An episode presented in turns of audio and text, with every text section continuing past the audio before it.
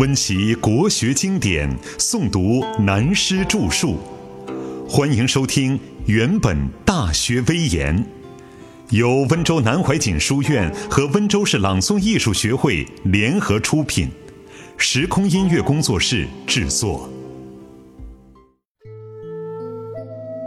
四，书生大半出农村。讲到这里，有时我也觉得很有趣，而且还很有幸生在这个古今新旧大转变的历史时代。当然，其中经历的艰危辛苦也是一言难尽。传统的农村生活，我从小生长在海滨的一个乡村里。其中的居民过的是半农半渔的生活。这个东南海滨小角落的乡村，也是一个山明水秀、朝兰夕霞、海气波澜的好地方。因为是滨海的地方，到底是得风气之先，东洋西洋的洋风很快吹到小村里。做饭烧火用的打火石还未完全消失，新的绿头洋火就一盒一盒的来了。在海上娇气十足、横冲直撞的火轮船，一声声呜呜嚎叫的汽笛鸣声，使大家赶快跑到海岸边去看热闹，既好奇又惊叹。慢慢的，又看到了天上飞的飞轮机。同时也看得到坐在飞轮机前面的人。当然，飞得还不算太高，所以才看得见。人们更加奇怪，人怎么会飞上天呢？晚上用的清油灯、蜡烛慢慢退位给大为不同的洋油灯，比蜡烛光亮过太多倍也有了。可是乡村里长年累月都是平平静静的过，没有什么警察或乡长、村长，只有一个年纪比较老的地保，是满清遗制地方最小的芝麻绿豆大的官，叫做保正。不过都是熟人，他保他的正，与大家了不相干，除非衙门里来了公事。他出来贴布告，或者上门来打一声招呼。偶然听到人们乱哄哄的谈话，找保证出来，那一定是那一家的鸡被人偷走了。地方上来了偷鸡贼，这比以前长毛造反还要新奇，还要可怕。这种江南村居的生活一直延续到二十世纪初期。历代除了兵乱和饥荒外，几乎从来没有变化。宋代诗人就描写得很诗情画意，如范成大的田园诗：“绿遍山原白满川，子规声里雨如烟。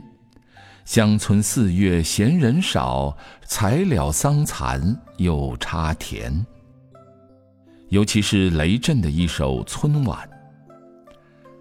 草满池塘水满坡，山衔落日尽寒衣。牧童归去横牛背，短笛无腔信口吹。每当斜风细雨或黄昏向晚的时候，我站在自家门口，真看得出神入化，很想自己爬上牛背，学一学他们的信口吹笛。可惜。我没行达到目的，只是一生信口吹牛，吹到七八十岁还不及当年横身牛背小朋友的高明，真太泄气了。农村自动自发助教育，在这样一个宁静的小乡村里，有几家的孩子们想读书，其实也是大人们起哄。乡村的孩子根本不知道读书是怎么一回事，而且听说请来了先生，书读得不好还要挨打手掌心，这对孩子们来说实在没有兴趣。不过大人们都还要说：“天子重英豪，文章教尔曹，万般皆下品，唯有读书高，所以总要读书才对。话说中国人三千多年的教育，历来都是全国人民由农村开始自动自发的教育。在二十世纪以前，所有当朝政府掌管教育的权威，都是只顾读书人中已经学而有成的高层知识分子。所谓历朝的考试选举士子，都是当朝政府捡现成的选拔民间的读书人给他官做。事实上，做官是一种钓饵，当局者以此钓取天下英才，收归己用，从来没有像现代政府编有教育经费的预算，培养人民最起码义务教育的计划。从十九世纪末期、二十世纪的初期，乡村家属的教育是由一家或几家热心子弟读书的家庭发起的，请来了落地秀才，或是所谓“命薄不如趁早死，家贫无奈做先生”的老师，呼朋唤友，约了几个孩子或十几个儿童开始读书。这种情形让我引用一首清人的诗来概括它：一群乌鸦造晚风，诸声齐放好喉咙。赵钱孙李周吴郑，天地玄黄宇宙洪。三字经完翻渐略，千家诗毕念神童。其中有个聪明者，一日三行。图大中。